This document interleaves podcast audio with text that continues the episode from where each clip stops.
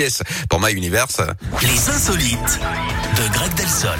Et puis sinon aujourd'hui, écoutez, dernière journée de la semaine, vendredi, on va pas se casser les pieds, on va surtout rigoler. Et c'est avec mon Greg. Greg, vous nous emmenez quelque part autour du monde, mais où ça? Oh, très loin Yannick, aux îles Ah bon? Tonga dans le Pacifique.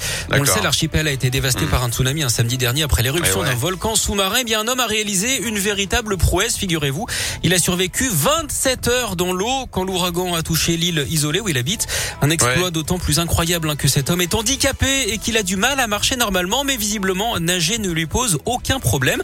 Au départ, il s'est laissé flotter hein, sur les plus grosses vagues. Ensuite, il s'est mis à nager donc sur près de 7 km et demi jusqu'à l'île Wow. principale de l'archipel. hein. 27 heures d'efforts en tout avant d'arriver euh, sur la terre ferme.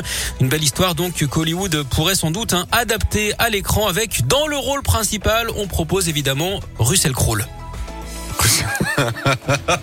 Bien, bien très bien. Je suis fier de vous parce que là vous terminez en beauté la semaine. C'est joli de voir ça. Je voulais Vous rendre voyez une ce que je veux copie propre pour vous, vous voyez. Mais oui, là c'est propre, là c'est nickel, ça brille partout, je vous adore. C'est voilà, mon Greg qui fera son retour bien sûr ce lundi dès 10h avec nous pour commencer la Scoop Family. Merci beaucoup Greg, bon week-end à vous. hein. Merci à vous aussi Yannick.